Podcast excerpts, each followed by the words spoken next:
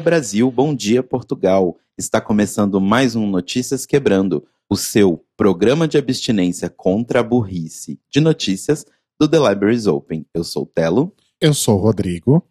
E hoje nós começamos com a nossa editoria internacional. A ILGA, Associação Internacional de Gays e Lésbicas da Europa, apresentou no último dia 4 o relatório anual sobre a situação das pessoas LGBTQIA, na Europa e Ásia Central. É uma região bastante ampla, né? Os dados variam em bastante de país para país, mas a conclusão final é que, de uma forma geral, olhando o cenário todo, a aceitação social recuou. Uhum. Nós já contamos aqui no Notícias Quebrando que na Polônia, por exemplo, até o final desse mês de janeiro, existiam 80 municípios declarados como LGBT Free Zones.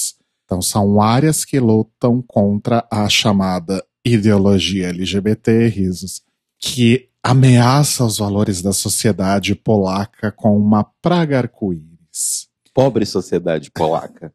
No último dezembro de 2019, o Parlamento Europeu aprovou um voto de condenação a essas zonas mas a prática de discriminação continua a crescer na Polônia. Já na Bulgária, a discriminação vem em forma de fake news, como, por exemplo, uma das que rolou é que alguns pais têm o receio de ver os seus filhos retirados pelos serviços sociais para que estes sejam entregues a casais LGBTQIA, na Noruega. Segundo o ativista português Francisco Guerreiro, do PAN, Partido Pessoas, Animais, Naturezas, em uma declaração no Twitter, abre aspas, isso não acontece, é só mais uma história criada para impedir a legalização do casamento e a adoção por casais LGBTIA+. Triste é que discursos como estes de intimidação e ódio continuem. E é com essa realidade que o intergrupo LGBTI do Parlamento Europeu reúne em Bruxelas agora representantes do Parlamento Europeu, da Comissão Europeia, de ONGs e cidadãos para discutirem o futuro dos direitos LGBT+, na Europa até 2024. O Parlamento Europeu e a Comissão Europeia, que está sendo aí representada pela Comissária para a Igualdade, Helena Dalli, reforçaram a importância de criar é, legislação e mecanismos de cooperação e apoio para lutar contra a discriminação e promover os direitos dos LGBTQIA+, nomeadamente trabalhando aí com outras instituições, os Estados-membros e também as muitas ONGs em prol dos direitos LGBT. A comissária Dália anuncia o lançamento de uma estratégia no terceiro trimestre de 2020 que pretende trazer mais recursos à comissão para financiar e implementar políticas mas também a capacidade de influência política sobre os Estados-membros. Isso é muito importante, em especial os que mais violam os direitos dos LGBT. Entre essas políticas estão a igualdade perante a lei e no acesso à saúde, ao trabalho, na proteção dos jovens e das pessoas em situação de vulnerabilidade, como as pessoas sem abrigo, por exemplo. E ela mencionou também a importância de políticas integradas que tenham aí na sua abordagem a interseccionalidade, porque a luta da comunidade LGBT se relaciona muitas vezes com outras lutas também. Uhum. Como a gente já falou aqui várias vezes e como a gente vê em outros lugares do mundo também. Então, na Europa, eu acho que principalmente existe uma ligação muito forte com comunidades migrantes é uma interseccionalidade bastante importante aí de considerar. E tudo isso, né, gente, é fruto aí de uma situação em que vários Estados-membros, como não só a Bulgária e Polônia, como nós citamos, mas outras é, localidades, não só na Europa, mas em alguns outros países, como um aqui vocês conhecem, chamado Brasil, enfrentam aí ondas muito grandes de populismo, nacionalismo exacerbado e o ódio que a gente está acostumado a lidar aí, infelizmente, no dia a dia, né? E isso exige uma posição extremamente forte, abrangente, que proteja os direitos dos LGBT+. Então, torcendo aí pela e LGA, e pelo, principalmente pelo intergrupo LGBTI do Parlamento Europeu. Tomara que dê certo, porque assim, a Europa ainda tem uma questão que eles não têm as distâncias que nós temos aqui. É. Isso é bom, mas ao mesmo tempo é péssimo, porque você pensa, esse monte de opiniões e coisas diferentes acontecendo num espaço que cabe dentro do estado do Amazonas. Então, uhum. é, é, tipo, tenso. É verdade, né? É bem estranha essa, essa dualidade. E é aquela coisa, né, gente? A gente acabou de ver aí pelo Brexit que não é só porque tá todo mundo na União Europeia que tá tudo bem, né? É mesmo. Não é bem assim que as coisas funcionam. Mas agora a gente vai pegar um aviãozinho rumo aos Estados Unidos, onde as pessoas são Americans, Americans, para contar sobre um projeto de lei apresentado no Missouri que pretende punir funcionários de bibliotecas públicas com multas ou penas de prisão por fornecer, abre aspas, material sexual inapropriado para certas idades. Em oposição a eventos aí como o Drag Queen Story Hours, que é algo muito comum nos Estados Unidos, né? A nossa querida Nina West faz muito isso. Até lançou disco aí com, com canções infantis. Então é uma coisa muito comum, né? Levar drag queens para lerem para crianças em bibliotecas.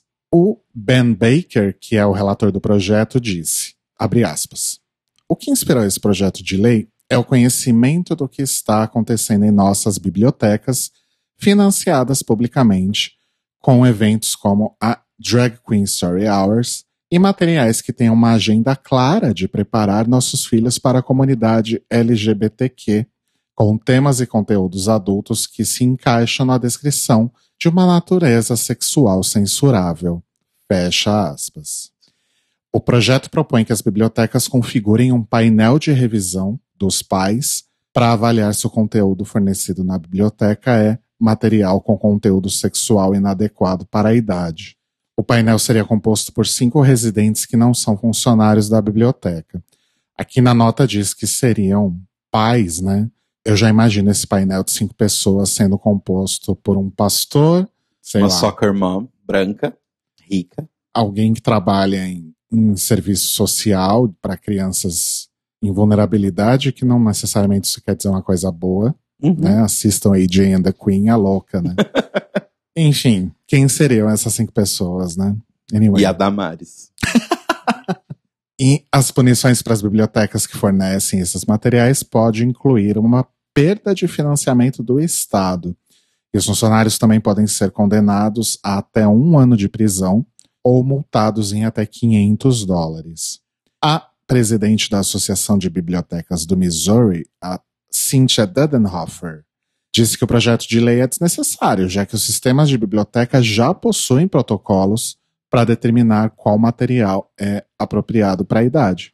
Abre aspas, os bibliotecários levam essas coisas muito a sério, não é como se comprássemos coisas à nossa vontade, à nossa revelia. É, é bizarro isso, porque assim, é aquela coisa que a gente sempre fala, né? Tipo, as coisas LGBT, elas são encaradas como se fossem pornô pelas pessoas, uhum. né? Do, tipo assim, Dom Casmurro a criança pode ler, mas ela não pode ler o livro em que o Pedrinho é adotado pela Júlia e a Fernanda, que são casadas. Porque isso é, meu Deus, pornô. Mas Dom Casmurro, pode ler, pode ficar à vontade. Tipo, oi? Bizarro. É, não deve ter Dom Casmurro nessa Não, você tem que entender o que eu quis dizer, caralho. Eu tô brincando.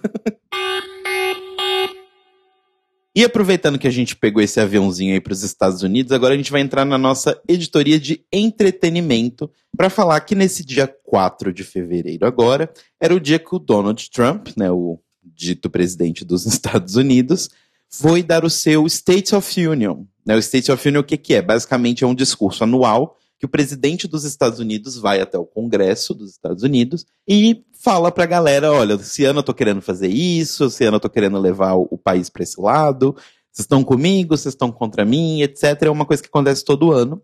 E pelo segundo ano consecutivo, a Logo TV organizou LGBTQ State of Union, pela segunda vez apresentado pelo ator Billy Porter aí de Pose. Maravilhoso. O tweet deles foi ao ar um pouquinho antes, algumas horas antes, né, do que seria o State of Union do Donald Trump no Congresso. E o texto começa com ele falando que no ano passado, no State of Union LGBTQ da, da Logo, ele disse que a união LGBTQ era forte e que, embora houveram tentativas o ano todo de minar essa força, 2020 isso será ainda mais necessário. Ele fala também que a presidência do Trump é uma das maiores crises do tempo de vida que ele já passou. E esse ano, nós, você e eu, temos a chance de mudar isso e tomar o caminho correto. Até agora, a nação sobreviveu o primeiro mandato de Trump, mas o que será outro mandato? O que ele vai fazer com esse país, com a democracia ou com o mundo todo? Então, assim, sobreviver é sempre uma palavra bem forte para ser usada em discurso. Aí ele continua citando algumas das merdas que o Trump fez contra a comunidade LGBT, que no, no primeiro mandato dele, como banir as pessoas trans do serviço militar. Lembrando, gente, que serviço militar americano, a gente sempre tenta fazer esse recorte aqui, que é um, uma carreira efetivamente nos Estados Unidos, não só como soldado, mas você efetivamente tem muitas pessoas que trabalham para o serviço militar. Além disso, ele cita também a chamada, entre muitas aspas, regra de consciência, que é uma regra que permite que profissionais de saúde possam negar atendimento a pessoas LGBTQ se for contra os seus preceitos religiosos, mas pensando assim: ah, essas pessoas são livres para escolher entre a religião e a profissão delas, por isso que é chamado de regra da consciência. Oi. É, pois é. E também fala sobre a questão de juízes que o Trump indicou para a Suprema Corte que são extremamente anti-LGBT, assim, descaradamente.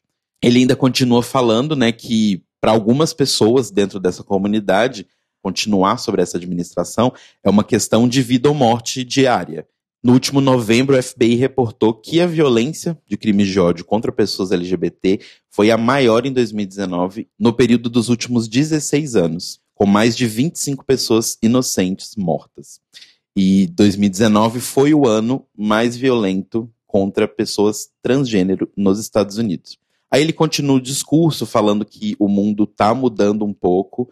Inclusive, ele cita o Brasil, falando que apesar do nosso presidente, ele inclusive fala Jair Bolsonaro. Olha. Sim, ele fala que apesar do Bolsonaro ser um presidente orgulhosamente anti-LGBT, a gente conseguiu criminalizar a LGBTQ-fobia, né? Agora a gente tem uma lei falando sobre isso, fala sobre a igualdade de casamento em Taiwan, porém também cita alguns lugares que a coisa não anda tão bem como o Quênia, que ainda tem a questão do banimento do sexo gay. E para terminar o discurso dele, ele fala algumas frases bem bonitas, inclusive que todo ato de amor é um golpe contra o ódio, e ele termina citando o escritor gay negro James Baldwin com a frase, abre aspas, nem tudo que é enfrentado pode ser mudado, mas nada pode ser mudado até ser enfrentado. Esse dado que ele falou sobre pessoas transgênero, eu fico imaginando se os Estados Unidos já ultrapassaram o nosso recorde de maior número de pessoas transgênero mortas. Não. No ano. Não, né? Não. Assim, é porque nos Estados Unidos é uma taxa alta também, mas o nosso é, tipo, é, a nossa é assustadora, porque ela é realmente galopante, assim. Sabe? Certo. E até pelo número de pessoas, assim. Porque os Estados Unidos têm uma população em escala global, não é igual os números, mas em escala global é muito parecida com a nossa, em questão de espaço no país, né? É, espaço territorial e quantidade de pessoas. Mas se for fazer essa comparação que nós temos mais ou menos a mesma faixa, muito mais gente morre no Brasil do que lá. Entendi. É, é bem, bem gritante. Assim. A gente vai deixar na descrição o link para o vídeo do State of Union LGBTQ, da logo, para vocês assistirem completo. Eu não encontrei ele legendado, mas eu imagino que quando esse programa sair, vocês já devem encontrar no YouTube esse discurso legendado. É, provável. Uhum. Mas no que saiu pro, pro Twitter não tinha. E aí, nessa mesma semana, mais um dia depois, na quarta-feira do dia 5, a atriz Jamila Jamil, aí maravilhosa, que participou de, de, da melhor série de humor dos últimos anos, The Good Place. Maravilhosa. Foi brutalmente atacada nas redes sociais. Sim, cancelaram a Jamila Jamil. Por quê? Porque a HBO Max anunciou que eles vão fazer uma competição nova de voguing, né, uma competição de dança focada em voguing. E a Jamila foi apresentada e anunciada pela HBO Max como jurada e MC do programa. Muita confusão aconteceu, depois desmentiram o fato dela ser MC, mas enfim, ela, a questão é que ela está no programa. Junto com ela vão estar a Megan Thee Stallion, que é uma mulher cis, hétero também, assim como Jamila, até o momento da divulgação, o Lau Roach e a Laiomi Maldonado como jurada, né, que nós conhecemos aí de Pose. Da Shawn Weasley vai ser comentador e o DJ Mike Hill vai ser o DJ da competição. Lembrando que o Mike Hill tem ligações muito grandes né, com essa cena do ballroom. Inclusive, disse, de acordo com a Alt Magazine, que ele é a pessoa que ajudou a esculpir o que é o som do ballroom. Né? E, obviamente, a Laomi é gigantesca. Sim. A gente falou sobre ela nos nossos episódios de Pose. Uhum. E aí, no meio dessa confusão, a Jamila Jamil chegou no Twitter dela e fez um textão gigantesco dizendo que, não, gente, eu não sou uma mulher cis hétero, eu sou uma pessoa queer. E aí ela fez um textão gigante que eu vou ler aqui pra gente, porque eu acho que é importante, Uhum. que é o seguinte. é, o Twitter é brutal. Isso é por isso que eu nunca oficialmente me revelei como uma pessoa queer. Eu adicionei o arco-íris no meu nome quando eu me senti pronta alguns anos atrás e não foi fácil para uma pessoa da comunidade sul-asiática ser aceita. E eu sempre respondi honestamente, sempre que perguntada sobre isso no Twitter. Porém, eu manti isso meio baixo, porque eu estava assustada com a dor que poderia ser causada por meio do tipo dizerem que eu tô entrando ali de, de gaiato, entrando de gaiato no navio. Uhum. Vou fazer essa tradução. Por uma coisa que me causou muita confusão, medo e tormento quando eu era uma criança. Eu não vim de uma família onde tudo é aberto, tudo é tranquilo.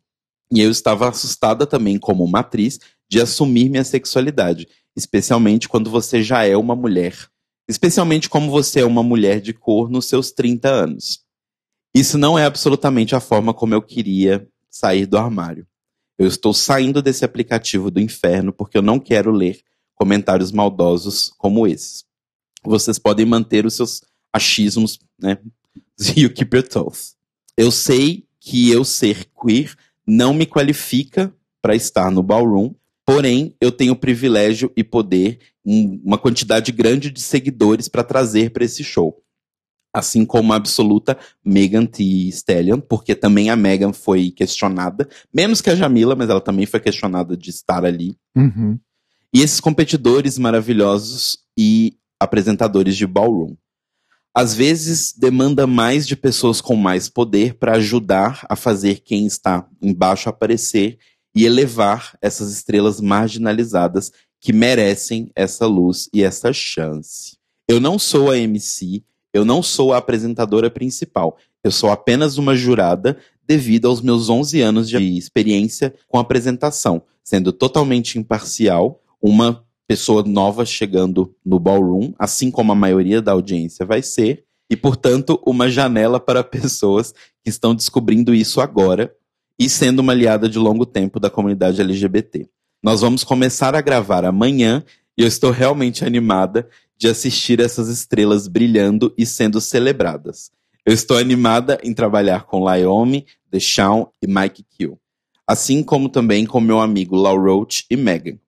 É muito difícil que me peçam ser para ser paciente depois de esperar por tanto tempo por uma coisa que eu quero. Eu sei disso. Né, histórias de pessoas sul-asiáticas quase nunca são contadas sem estrelas brancas junto né, desse- dessa questão. Eu espero que vocês não se irritem com algumas pessoas designadas para ajudar o show e deixem de dar suporte às pessoas talentosas do ballroom que estarão no show. Eles são incríveis, they are fucking amazing, e eu estou realmente honrada de trabalhar com eles. Eu acho muito louco isso, porque na minha cabeça todo mundo já sabia que a, que a Jamila é, é queer. É, então, É, Eu, eu- eu lembro, inclusive, de ter ouvido um, um episódio do podcast do Jonathan Van Ness, que ela foi entrevistada e que ela falou sobre isso, mas eu não lembro se isso repercutiu na época. A gente, acho que a gente, pelo menos, nunca falou sobre isso. né? não. Mas pra mim já era uma coisa que estava muito clara há muito tempo. E eu fiquei chocado com a polarização, porque, tipo, mesmo nas, nas poucas pessoas que eu sigo no Twitter, tinha uma galera falando, tratando ela como uma Zilia Banks, sabe? Uhum. Quando a Zilia Banks resolve fazer statement em pró da, da, da comunidade LGBT, depois de todas as merdas que ela fez, tava parecendo muito aquilo, Uhum. sabe?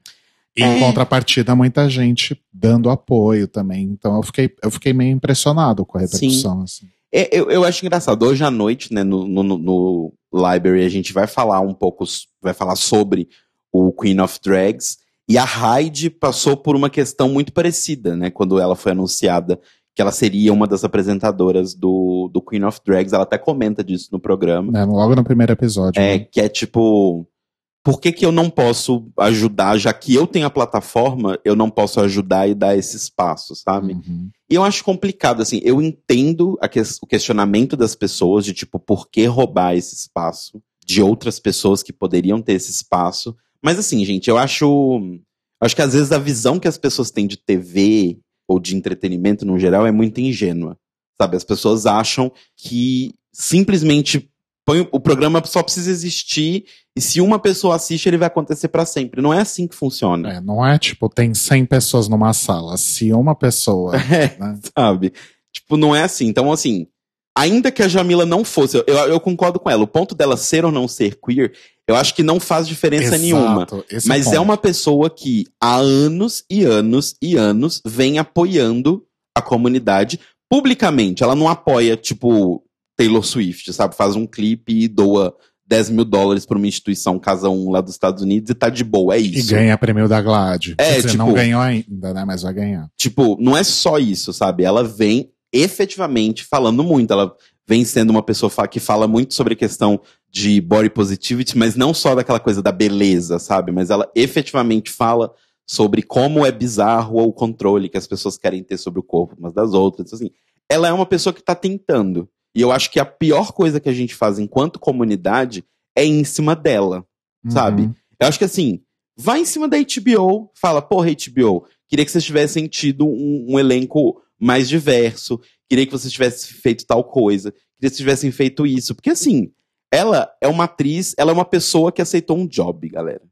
E acho que o caso da Hyde, a gente até ficou meio assim também quando saiu a notícia do Queen of Drags, Sim. porque o que, que a Hyde tem a ver com a comunidade, né? É, até porque, até onde a gente saiba, ela não é de fato uma pessoa queer, ela é só uma simpatizante, digamos Sim. assim, né? Só que a Hyde tá lá como produtora executiva, ela provavelmente colocou grana do Ela bolso colocou grana. né? E criou essa puta plataforma para as queens alemãs. E seria muito legal se expandisse, a gente tava falando, né? União Europeia não é uma coisa só, mas às vezes é. Talvez pudesse expandir para outros países também, não sei. E o resultado, no fim das contas, a Hyde tendo lucrado em cima disso ou não, o resultado é que a gente tem mais uma plataforma para queens num outro lugar do mundo. Exato. É, que assim, antes talvez não tivesse. eu acho que eu entendo a dor das pessoas, mas eu acho que vocês estão indo atrás da pessoa errada. É, no caso da Jamila, realmente. A culpa não é da Jamila. A sabe? coisa tá mais lá atrás. É, né? é, tipo, não é culpa da Jamila que as pessoas que mereciam ter mais atenção da mídia não têm. E desculpa, mas se anunciassem uma pessoa muito, tipo, muito foda do ballroom, mas que ninguém conhece, a maioria de vocês que estão xingando a Jamila no Twitch nem saberiam da existência desse programa. Uhum, exato. Infelizmente, o mundo do entretenimento é assim. Então eu acho que a gente precisa de vez em quando dar um passinho pra trás, deixar de encarar o mundo do entretenimento como se fosse um conto de fadas que as pessoas entram lá e ficam famosas e não é assim, sabe? Sim. Infelizmente não é assim. E com o fim de The Good Place, quero mais é que Jamila apareça em muitos outros lugares pra, pra gente não ficar com saudade. É, bom, enfim, vamos seguir. Aparentemente a Netflix está planejando uma versão brasileira do reality show Queer Eye. A Netflix tem promovido em segredo alguns testes com alguns homens gays para um reality show, que não foi dito quem, nem o que. Mas assim, considerando que a Netflix já tem um reality show que deu muito sucesso, inclusive agora teve uma temporada barra spin-off em outro país, por que não vir para o Brasil, não é verdade? Então, aparentemente, eles estão entrevistando pessoas, fazendo ali aquelas coisinhas de produção, e parece que teremos um Queer Eye Brasil. A gente ainda não tem muitas informações sobre isso, mas vamos ficar de olho porque aparentemente a Netflix está querendo pegar formatos aí famosos e ter sua versão, né? Vamos comentar mais tarde. Eu tenho um adendo é, para essa notícia. Só que primeiro eu preciso fazer uma pergunta. Quem é Eric Sheeran? Eric Sheeran? É. Aparentemente primo Ó. do Ed Sheeran. Não, eu entrei no, no perfil dele do Twitch aqui. Ele faz Shark Tank Brasil, ele tá na nova Rádio Globo, no Muito Interessante. Aparentemente um jornalista, então empresário. Aparentemente um jornalista, e aí ele publicou um tweet ontem dizendo que ele não começou a gravar Queer Eye por uma série de motivos, mas o principal deles é o fato de não ter sido convidado. As imagens que vazaram são de um editorial de moda e nada tem a ver com o que tem saído na imprensa. Parece que pegaram uma foto de um editorial onde esse Eric e mais outros três ou quatro homens, supostamente este seria o cast Hum. De Queer Eye Brasil, entendeu? Mas segundo ele foi só um, um editorial, não tem nada a ver. Bom, enfim, saberemos mais em breve, porque aparentemente Netflix tem muitos planos para conteúdo brasileiro, né? Sim. E falando em conteúdo brasileiro, finalmente a Maurício de Souza Produções, que aí é a empresa do. O, o, o pilar do entretenimento infantil brasileiro, do autor Maurício de Souza, que fez Turma da Mônica, Horácio e tudo mais, vai ter finalmente conteúdo LGBT publicado nas suas historinhas. Porque o lance é, se vocês se lembram, lá no ano passado, quando deu aquela treta da Bienal do Livro, o Mauro Souza, que é filho do Maurício e é a inspiração pro personagem do Nimbus, postou uma foto no Instagram beijando o seu marido. E aí deu uma coisa, porque aparentemente ninguém sabia que o Mauro é gay, que é uma coisa que efetivamente ele nunca escondeu. assim. Mas ninguém sabia, e aí foi um bafafá do caralho, e ele trabalha na Maurício de Souza. E desde então tem os dois lados, né? As pessoas que, que você vai ver uma foto dele com o marido viajando com o pai e a, e a mãe dele, e aí sempre tem um post embaixo. Vocês deviam ter vergonha de promover essa família errada e blá blá blá blá blá blá blá blá blá. E do outro lado as pessoas, porra, caralho, quando vai fazer conteúdo LGBT aí nas revistas? Tá na hora das crianças aprender, sei lá, lá, lá, lá. E aí, enfim, vão Cuidado com começar. a ideologia de gênero, hein? A louca. E aí, enfim, vão começar as produções de conteúdo. Vão ser produzidas pelo próprio Mauro, pelo marido dele, o Rafael Piscin, e uma outra equipe grande de pessoas que estão sendo contratadas para produzir esse material. Ainda não tem data para quando vai sair, mas o Mauro disse em entrevista ao Jornal Extra que em breve vai sim começar a sair. Então a gente deve esperar o padrão da Maurício de Souza, que normalmente eles vão adicionar um personagem ali que é LGBT, e aí talvez comece a ter historinhas, né? Então, assim, sempre cresce aos poucos. A gente sabe disso. E agora a gente tem uma dica rápida aqui da nossa editoria de cidadania, que foi uma dica, inclusive, da nossa apoiadora Malu Vieira, lá no nosso grupo de apoiadores no Telegram. Beijo para Malu. Ela descobriu uma instituição nos moldes aí, não nos moldes, mas um equivalente à Casa 1 aqui em São Paulo, né? Lá em Campinas, que é a Casa Sem Preconceitos. Eu vou ler aqui a descrição do canal deles no YouTube.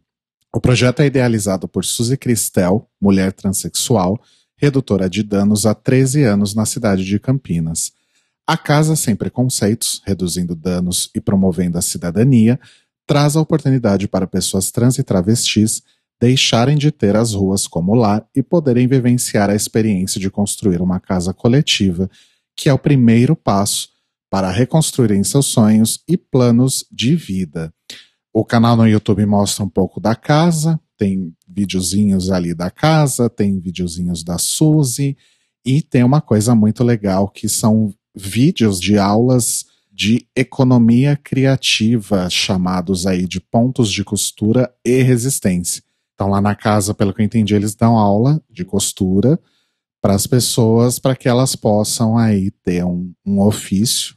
Tem até um vídeo aí de, no YouTube de um desfile que foi feito com peças criadas pelas residentes da casa. Então, iniciativa maravilhosa, vale a pena conhecer e apoiar. Eu não encontrei links de contribuição, mas acho que vale a pena a gente dar uma fuçada depois mais a fundo e ver se descobre. Por enquanto, vocês podem dar uma olhada lá no Instagram, arroba Casa Sem Preconceitos, e no canal de YouTube também a gente vai deixar os dois links na descrição aqui do episódio. Obrigado, Malu. E aí a gente sai dessa notícia boa do Brasil para ir pro inferno do manicômio Brasil. Que essa semana tá assim. É uma semana que eu vou te contar, viu? Tudo começou nessa segunda-feira, quando a ministra Damares Alves, ministra da Mulher, Família e blá blá blá, e da criança, sei lá. Ai. A Damares é tipo ministra de 70 coisas que ela não entende. Mas uhum, enfim. uhum. Ela publicou, em parceria com o ministro da Saúde, o Luiz Henrique Mandetta, Só fica pior. só continua. fica pior, a campanha de abstinência sexual contra a gravidez precoce do governo do Brasil, que vai ser veiculada durante o mês de fevereiro, que é o mês do carnaval esse ano aqui no Brasil, para evitar que as pessoas, os jovens, fiquem grávidos e como eles vão fazer isso? Usar camisinha? Não. Fazer educação sexual nas escolas? Não. Isso é um absurdo. A gente vai simplesmente falar para eles não fazerem sexo. Uhum. Claro, porque isso super funciona. Claro, já foi provado ao longo das décadas que isso é super eficaz. Exato. Foi anunciado por ela, né, na tarde da segunda-feira. E junto com a campanha teve início essa semana, agora que está termina hoje, no dia que sai esse programa, que foi a Semana Nacional de Prevenção da Gravidez na Adolescência. Que aí a campanha tinha uma divulgação que é primeiro curta a vida, primeiro curta a adolescência. Aí tinha, tipo, a imagem de uma garota se formando na faculdade, se formando na escola com uma beca. Porque, obviamente, todo mundo que foi mãe na adolescência é um inútil e aparentemente não fez nada da vida. E tem o seu destino atrelado ao fracasso, Uhum, né? Porque aparentemente só se você não tiver filhos que vai dar tudo certo. exato. Se tiver, fudeu. Né, antes do, do lançamento, a campanha já tinha provocado manifestações de médicos, tanto contra quanto assustadoramente a favor, e entidades como a Sociedade Brasileira de Pediatria e a Defensoria Pública da União e a Defensoria Pública de São Paulo já tinham entrado na justiça brasileira contra essa campanha. Inclusive, ainda não tem data para quando vai ser feita essa votação, mas enfim, a gente sabe que não vai ser em fevereiro, ou seja, a campanha vai ser veiculada, mas vai ser julgado pela ministra Tia Carmen Lúcia. Se por acaso o, o governo for multado por essa campanha, vai ser uma questão de dinheiro, que vai ser do próprio governo para o próprio governo. Aquela, né, Dinheiro, dinheiro. aquela palhaçada que a gente sabe. A iniciativa da ministra Damares Alves, de acordo com ela, é para buscar orientar os jovens sobre planejamento familiar, métodos anticoncepcionais e DSTs.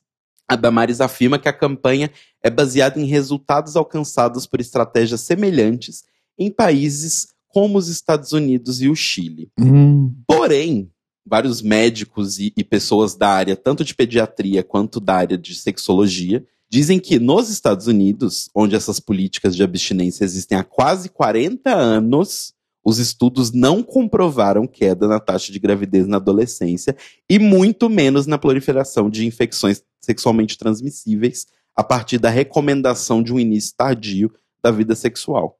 Ou seja, isso é uma grande balela uhum. gigantesca. Outra coisa que motivou o início da campanha é que os dados para o crescimento das DSTs no Brasil nos últimos anos têm sido meio alarmantes, né? Inclusive, os novos casos de HIV entre jovens aumentaram 21% entre 2010 e 2018, Aonde isso? Desculpa. de acordo com as informações dadas pela Damares. Ah, Porém, no mundo, segundo a ONU, a infecção está diminuindo. Aí a gente sempre tem aquela questão que a gente pede para todo mundo fazer essa análise mental. Todo mundo que escuta o Library NQ façam essa análise mental. Aumentaram os casos, somente os casos, ou aumentaram os casos e as diagnosticações, ou aumentaram somente as diagnosticações. uhum, Não tem como a gente saber. uhum. Tem como a gente pesquisar e entender melhor. Já a gravidez na adolescência no Brasil apresentou uma queda nas últimas décadas. Teve o seu pico ali entre 1995 e 2000, porém continua diminuindo. Então, ou seja, a própria campanha se mostra cada vez mais furada com isso tudo. E aí você pensa, nossa, puta que pariu, essa notícia já é uma bosta. No dia seguinte, o excrementíssimo presidente da República, Jair Bolsonaro, foi perguntado sobre a sua opinião sobre essa campanha da Damares. E de acordo com ele, né, ele disse que apoia completamente essa campanha para incentivar a abstinência sexual como prevenção da gravidez e infecções sexualmente transmissíveis e completou dizendo, abre aspas, uma pessoa com HIV, além de ser um problema sério para ela, é uma despesa para todos aqui no Brasil. Fecha aspas. Eu queria esse silêncio por um tempo. Uhum. O presidente ainda disse, né, ele relatou o caso que ele tirou a, provavelmente do cu dele, de uma jovem que supostamente teve o seu segundo filho aos 15 anos e que contraiu HIV na terceira gravidez. Ele tirou esse exemplo uhum. e um exemplo de uma pessoa, obviamente, é o que vale para um país de 200 milhões de pessoas. É, Bolsonaro ele ainda voltou a utilizar o PT como justificativa para essas ações, porque, segundo ele, o programa de abstinência foi criado porque essa liberdade que pegaram ao longo dos anos do PT, que vale tudo, chega nesse ponto, uma depravação total. A recomendação das defensorias, tanto do Estado de São Paulo quanto da União, é que a campanha não seja veiculada, mas obviamente ela será. A gente teve o anúncio, a gente teve o presidente falando sobre isso. Então, pelo menos essa primeira semana, a gente sabe que a campanha rodou. Vamos acompanhando aí os próximos dias para ver o que vai acontecer. Tem 557.658 de serviços nessa, uhum. nessa frase, né? Eu acho que associar infecção por HIV com depravação é uma delas. E assim, o que é depravação? O que significa essa palavra? na cabeça dele, da Damares e de outras pessoas, né? Uhum. Às vezes depravação para eles é simplesmente o fato de você ser homossexual, por exemplo, já é uma depravação por si só. Você pode nem transar, né? Você pode ser uma pessoa assexual, mas você já ser homossexual já é uma depravação. Você ter um, um filho sem ser casado e a mãe para um lado e o pai para o outro, já é uma depravação também na cabeça dessas pessoas. Será né? que ter três filhos com uma esposa, se separar e casar com uma esposa mais jovem e ter dois outros filhos, também é uma depravação? Não, tá tudo bem porque você casou. Ah, entendi. Entendeu? Mas para Deus só tem um casamento, Rodrigo. Mas aparentemente para essas pessoas os olhos de Deus podem se fechar de vez em quando para elas, né? Pois é curioso. E aí, para teoristas de plantão, para a gente fechar essa bosta do Manicômio Brasil, eu digo que, porque várias pessoas também levaram isso em consideração, nossa, o que, que tem a ver HIV com a campanha de abstinência sexual? Porque a campanha é claramente voltada para jovens heterossexuais adolescentes. Então, o que teria a ver. E que na cabeça inocente deles nunca transaram, nunca. risos. Exato.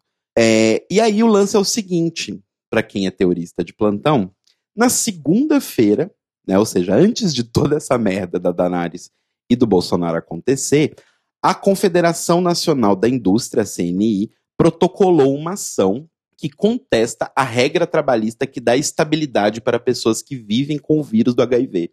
Né? A ideia seria porque, hoje em dia, de acordo com essa normativa brasileira, abre aspas, presume-se discriminatória a despedida de empregado portador do vírus HIV ou de outra doença grave que suscite estigma ou preconceito. Inválido o ato, o empregado tem direito à reintegração no emprego, segundo a súmula 443 do TST, que é o Tribunal Superior do Trabalho. E aí eles protocolaram esse pedido falando que essa medida de você não poder demitir um funcionário que tem HIV, ela é injusta, de acordo com eles, ela cria instabilidade jurídica, porque o empresário se vê obrigado a provar que demitiu por razão que não a doença, o que na prática acaba por transformar toda e qualquer demissão em discriminatória. Pois é, é, é isso mesmo. Basicamente você explicou para as pessoas o que as pessoas talvez não tinham entendido.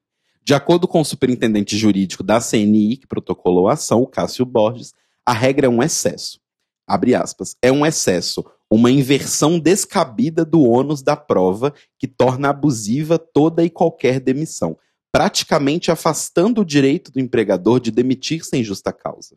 Ou seja, pega, continua, gente, pegando a sua carteira de trabalho e cortando ela em mais um pedacinho. Já tinham cortado ela em quatro, agora continua para oito. E vai. E assim, o buraco continua se afundando. A gente acha que a gente chegou no fundo desse poço. O poço tem um outro poço.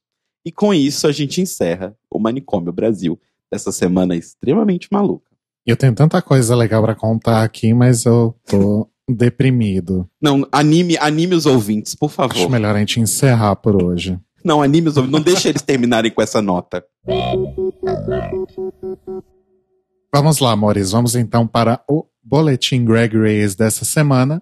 O seu drops de notícias sobre RuPaul, Drag Race e correlatos, incluindo correlatos brasileiros porque essa semana saiu aí uma bomba, bomba, notícias quebrando. Cairo, põe aí bomba, sirene, grito, o que você quiser.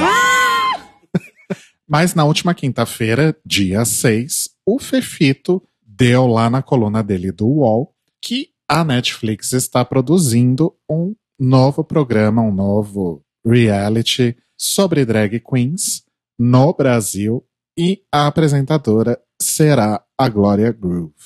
Glória Groove! Pois é.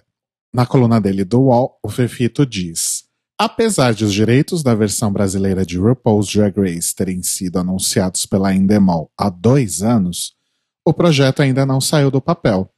Agora, finalmente, o país produzirá uma competição de drag queens. Um tanto quanto dúbio, né, essa, essa sentença, porque não fica claro se ele está querendo dizer que o projeto é o formato comprado pela Endemol uhum. ou se é uma outra coisa, mas calma que a gente chega é, lá. Porque isso que eu ia perguntar. A gente tem a confirmação? A gente vai chegar lá, calma. O projeto foi inteiramente gravado em janeiro, ainda segundo o Fefito, sob forte segredo, como é típico das produções da Netflix.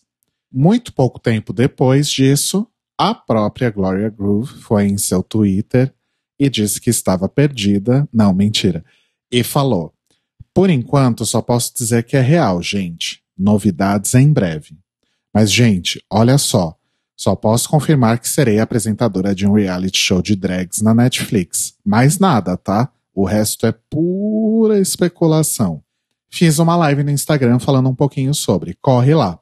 Eu não consegui ver a live a tempo, mas o que eu sei é que na live ela deu a entender que não tem absolutamente nada a ver com o RuPaul's Drag Race e que vai ser um formato diferente do formato de Drag Race. E a gente aprendeu aí muito recentemente, pelo menos com Queen of Drags, que sim, é possível fazer competição entre drag queens sem seguir aquele formato. É, não. De RuPaul's Drag Race. A gente, atualmente, acho que assim, grandes, pelo menos, a gente tem quatro formatos disponíveis a serem comprados para fazer competições, assim, né, que, que já existem. A gente tem o formato de Drag Race, o de Dragula, o de Queen of Drags e o de La Mas Draga, que é o do México, que é um formato diferente também. Uhum.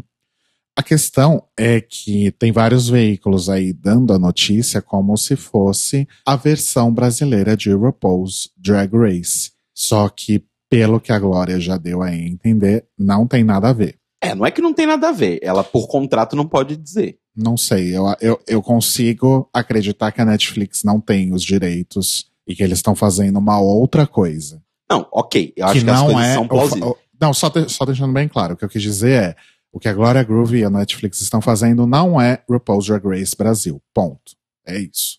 Mas você acha que o tweet dela significa isso? Eu acho que as poucas informações que a gente tem até o momento é isso. É outra coisa. Não é RuPaul's Drag Race Brasil ainda. Mas enfim, o fato obviamente deixou todo mundo doido aí nas redes sociais nesses últimos dias, né? Eu peguei um tweet ótimo aqui, que foi uma resposta para Glória, falando: se não for o Tupini Queens da Santíssima Trindade das Perucas, vou ficar decepcionadíssima. Referência aí ao episódio que a Santíssima Trindade fez aí com, com a fanfic delas de uma competição, né? Que seria o Topini Queens. Mas é isso, gente. É, é o que tem por enquanto. Vamos aguardar aí mais informações sobre formato, sobre convidados, sobre data de estreia e principalmente sobre as queens que vão participar do reality. Né? Eu gostaria aqui de inserir apenas uma informação que o Rodrigo esqueceu de falar. Nós já sabemos o nome do reality que a Glória vai apresentar na Netflix. Nasce uma rainha. Informação dada por ela diretamente, ou seja, da boca dela mesmo, na live que ela fez no Instagram sobre o assunto. Realmente não se trata de RuPaul's Drag Race Brasil. De volta para os meninos. Inclusive, só um adendo naquela notícia que eu dei sobre o Queer Eye Brasil. O Fefito também que deu essa, essa nota, e aparentemente essa nota escapou no meio das notas desse programa da Glória. Hum, Tipo, ok. as duas coisas aparentemente foram pelo menos pré-produzidas ao mesmo tempo, não necessariamente produzidas. Mas... Sim. Uma coisa só triste que aconteceu, dando uma olhada aí na repercussão, vendo esses outros tweets dessas pessoas que estão respondendo a Glória e a Netflix e tudo mais, que a Netflix também aca- acabou retweetando a Glória e tal, é que já estão surgindo comentários do tipo, chupa essa, Pablo. Ou então, af, é nada a ver, a apresentadora tinha que ser a Pablo.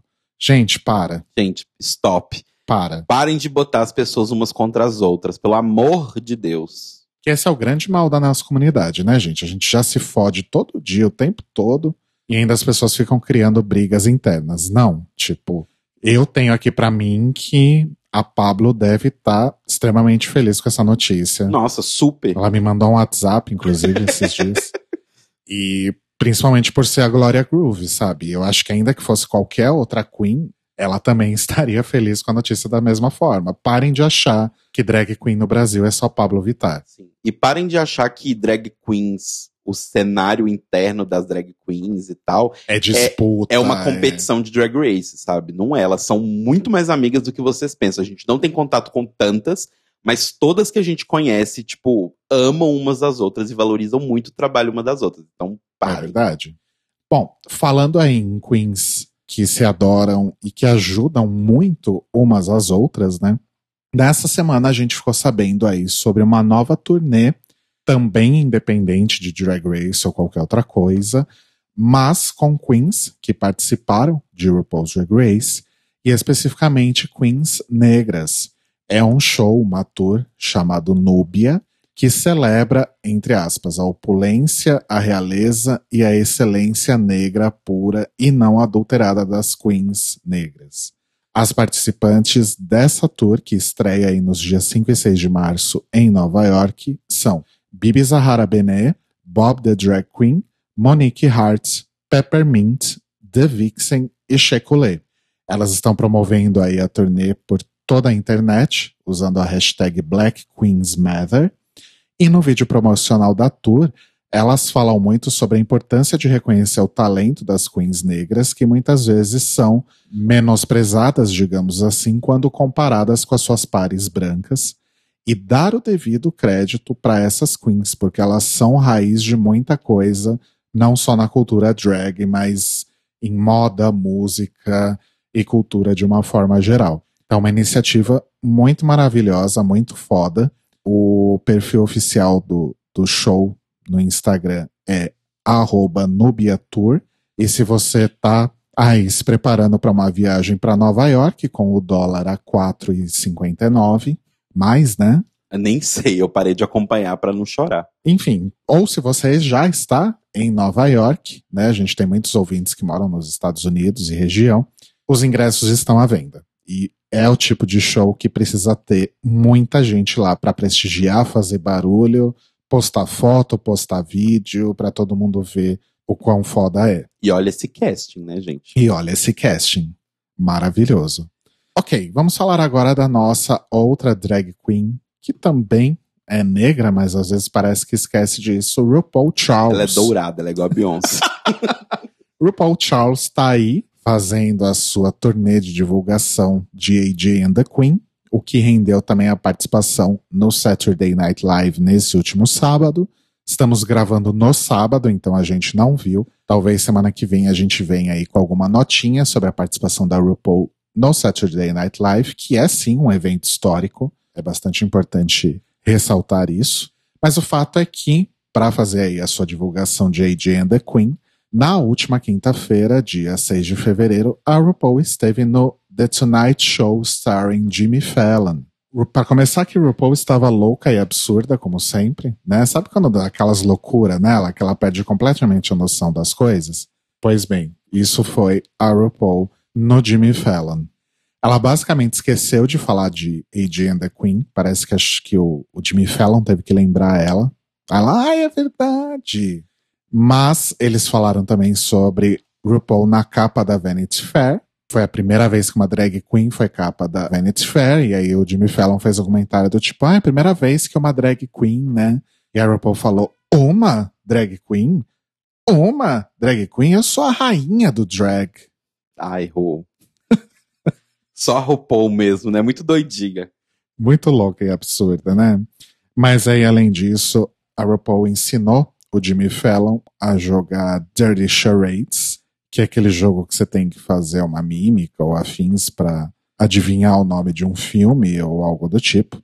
E aí a RuPaul fez lá uma performancezinha meio setentas, como se fosse o o como é que é o nome do filme? É, é, Embalos de Sábado à Noite, isso, né? Isso, isso. Só que aí, em vez de falar é, Saturday Night Fever, o Jimmy Fallon tinha que falar Saturday Night Beaver. Ele tinha que colocar algum termo chulo, digamos assim, no nome do filme. Enfim.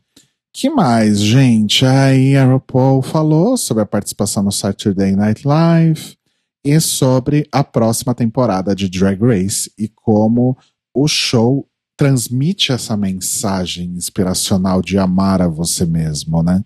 Todo mundo quer torcer pelo underdog, disse RuPaul. Essas crianças, elas vêm de lares onde a sua mãe e o seu pai simplesmente as expulsaram. Mas elas dizem: Quer saber, mãe? Quer saber, pai? Fodam-se vocês, eu vou fazer a minha própria coisa. E é isso, gente. RuPaul sempre muito louca, sempre muito absurda, sempre não sabendo se comportar nos lugares, né? Sabe aquela pessoa que a gente fala, ô oh, minha filha, estamos com visita, né? Mas não adianta, é a RuPaul. Então, se vocês quiserem dar uma olhada aí no, nessa entrevista dela pro Jimmy Fallon, tem clipezinhos, excertozinhos aí no, no YouTube. Inclusive, a gente retweetou, publicou alguns aí no perfil do The Library is Open no Twitter. E para finalizar, amores, eu vou só deixar para vocês um link aqui que eu achei bastante interessante quando estávamos fazendo a pauta, que é uma, um artigozinho falando sobre como Drag Race e Pose estão contribuindo para trazer de volta as passarelas as poses, né? Olha só. Porque parece que do, depois dos anos 90, depois das supermodels, acho que aí nos anos 2000 e talvez os anos mais próximos, aí basicamente a, os modelos desfilavam sem qualquer tipo de expressão ou qualquer tipo de movimento. Uhum. Era simplesmente para mostrar a roupa, né? Sim, o, sim. o look. E agora parece que voltaram aí as coisas de você fazer poses extravagantes na passarela e supostamente isso estaria sendo influenciado por esses programas aí que trazem o drag e o Ballroom para o mainstream. Então a gente vai deixar só o link aí na descrição, caso vocês tenham interesse em dar uma olhadinha aí nesse artigo. Como eu não entendo muito de moda, é, não vou ficar me estendendo em cima dele, não conheço a pessoa que escreveu, mas se alguém depois quiser fazer algum comentário sobre ele, fala aí com a gente nas redes sociais. E é isso então, o Greg Reyes dessa semana. E o Notícias Quebrando dessa semana teve informações do Metrópolis, do site da Billboard, do Draglicious, do Twitter da Glória Groove, do TV e Famosos do UOL, da BBC, do Carta Capital, do portal do R7, do Hypeness, do Daily Mail Co. UK, do Twitter da Logo TV, da Edition da CNN, do Escrever de Portugal e do nowthisnews.com. E deixar aí um agradecimento especial para todos os nossos amigos, queridos apoiadores que contribuíram com várias pautas desse episódio lá no nosso grupo exclusivo de apoiadores do Telegram. Beijos para vocês todos maravilhosos. E Diquinha, A minha dica de hoje é: eu não vi muita coisa diferente ou ouvi muita coisa diferente essa semana porque a gente tava na difícil missão de assistir Queen of Drags, cujos episódios duram quatro horas e meia cada um. É um filme, basicamente. Na verdade é uma hora e quarenta, uma hora e cinquenta, mas você sente que você passou quatro horas na frente da TV. você sai exausto, assim, de cada episódio. É uma grande experiência. Mas eu vou indicar um disco que eu ouvi na semana retrasada, na verdade, que eu ouvi bastante, e que é meio carne de vaca eu falar, mas que é o disco novo do Off Montreal, que é aí uma das minhas bandas preferidas, que é o You Are Fun, e sempre louco e absurdo também, como sempre, mas com várias pitadinhas aí de música pop contemporânea, inclusive. Dá pra ter, ouvir vários lampejos aí de música pop atual e também dos anos 80, porque já faz uns três discos que o Kevin Barnes tá, tá nessa aí. Tem gente que encontrou coisas aí que lembram Cyndi Lauper, eu não sei, mas eu sei que eu gostei bastante do disco e eu tenho sérias restrições a várias coisas dos últimos discos do, do Off Montreal, apesar de eu gostar muito da banda. Mas esse eu gostei bastante e recomendo. Se você, mesmo que você não goste, não seja muito fã de rock, vai ter coisas nesse disco que você vai gostar. Então procura lá no Spotify ou whatever. Off Montreal, You Are Fun. U-R Fun. Arrasou. Minhas dicas são duas, mas uma é bem rapidinha.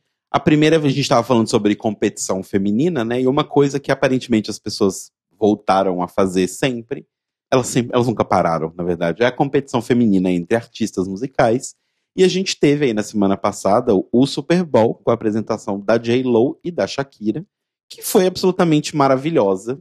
Eu digo para todas as pessoas assim, eu já estava chocado porque no dia a gente não assistiu, mas no Twitter tava todo mundo comentando sobre a apresentação e eu vi vários vídeos. E aí finalmente assisti a apresentação completa e assim, puta que pariu, sabe?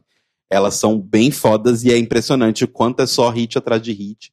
Então assistam e parem com essa bosta de ai, quem arrasou mais, a J-Lo ou a Shakira? Elas são duas mulheres fodas pra caralho, que são latinas, estão ali, conquistaram seu espaço, tem uma coisa muito individual cada uma. Eu acho que a J-Lo tem toda essa coisa de, do, né, de, de trazer um, um, o submundo do Nova York pro, pro, pro highlight, assim, uma coisa que muitas rappers americanas tentaram, mas sempre ia meio que batia na trave e tal, e a J-Lo conseguiu, de certa forma, fazer isso, sem ser rapper, então eu acho que é, é muito legal. E a Shakira, maravilhosa, rainha da Colômbia, presidenta da América do Sul. Né? Então, assistam. E a outra diquinha é um publi. oh, meu Deus. É um publizinho como vocês sabem, agora eu estou trabalhando com VR, né, de realidade virtual, e a gente vai ter nessa quarta-feira agora, dia 12, o lançamento nacional no Brasil de, um dos, de uma das nossas experiências que ganhou o prêmio em Veneza Olha. de melhor experiência em VR, ganhou o prêmio em Taipei de melhor experiência em VR e que está concorrendo ao Tribeca de melhor experiência virtual. Que chique. Realidade virtual, que é o A Linha, que é uma história de amor contada em VR. Não dá para dar muitos spoilers, porque é, um, é realmente uma história, assim, uma, uma, narrativa, uma narrativa interativa. E eu convido todo mundo que quiser a visitar a nossa loja da Voyager, que fica no shopping JK, JK Iguatemi, ali na Avenida JK, em São Paulo.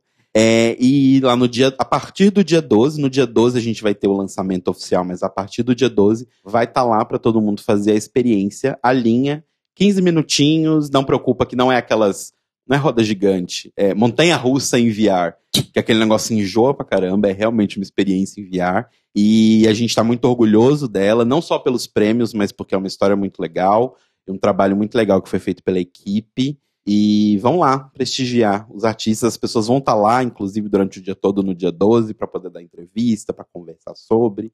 Então, prestigiem, vão lá no Voyager, que fica no JK. Arrasou. Você vai estar tá lá? Eu não vou estar tá lá porque eu vou estar tá fazendo outras coisas. Mas o, o, pessoal que trabalhou na produção, efetivamente, os artistas, o Laganaro, que, né, o Ricardo Laganaro, que é diretor, vai estar tá lá. Então a gente está planejando uma coisa bem legal. Ai, arrasou. E o Notícias Quebrando está disponível toda segunda de manhã, 8 da manhã, horário de Brasília, 11 horas, horário de Portugal, no nosso feed, para você ouvir aí no seu agregador de podcasts preferido, também incluindo Apple Podcasts, Google Podcasts, Spotify e etc. E você pode ouvir também no YouTube, no nosso canal do YouTube, que ainda é bit.ly barra Clio YT, mas já chegamos aos mais de 100 subscribers, então em breve teremos uma URL muito bonita para o nosso canal no YouTube. Aguardem. E se você quiser comentar com a gente algum outro retrocesso do governo Bolsonaro ou do governo Trump, caso você seja um desses nossos ouvintes que mora nos Estados Unidos e proximidades, você pode mandar um e-mail para a gente para contato@thelibrariesopen.com.br ou entrar no nosso lindo site thelibrariesopen.com.br e deixar o seu comentário no post deste episódio. Lembrando que no Twitter e no Instagram nós somos o Tlio Podcast, T-L-I-O Podcast, e que nós somos um site movido a financiamento coletivo. Então, se você quiser ajudar a gente a crescer e fazer mais coisas, fazer mais programas e remunerar pessoas que estão nos ajudando agora, tchon, segredo, vocês vão saber mais tarde. Entrem lá em apoia.se barra The Libraries Open. E nós nos ouvimos e nos falamos daqui a pouquinho, às 21 horas, no horário de Brasília, meia-noite da terça-feira, já em Portugal, Portugal no futuro, para falar sobre Queen of Drags lá no The Library is Open, ao vivo, no nosso canal do YouTube, bit.ly barra Clio YT. Espero seja a última vez que eu tenho que falar isso. Vamos conversar aí sobre esta empreitada da Heidi Klum, do Bill Schrazers e da Conchita Wurst, né? E conhecer um pouco aí sobre a cena drag na Alemanha. Isso para mim foi a parte mais interessante deste programa. Exatamente. É isso? É isso. Então, beijos, mores. Até de noite. Beijos, mores. Arrasem fiatos.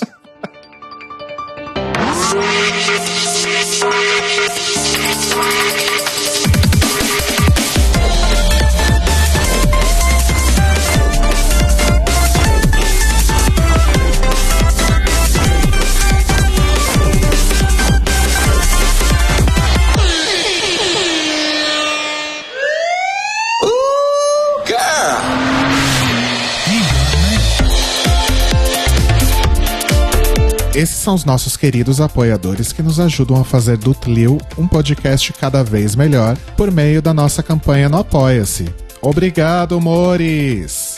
Rafa Bibi, Sam, Panza Lamotkova, Ivan Ribeiro, Tonho Esteves, Leandro Bacelar, Tiago Querentino, Fúvio Balsalobre, Sérgio Araújo, Thaís Alves, Fred Pavão, Lucas Alves Romeiro, Gui Gonçalves, Mia Brandão, Jean Prado, Cleiton Cris Cris, Pandora, Maíra Bueno, Inês Barreto, Cacita Alves, Bia Souza, Valdi, Manuel Carneiro, Letícia Ferreira, Mário Bezerra, Vitor Vila Verde, Arthur Mois, Raboni Santos, Vini Souza, Edgar Torres, Malu Vieira, Inoue, Duda Zanini, Luiz Oeste, Juliano Lopes, Brenner Guerra, Tata Finoto, Malcolm Bauer.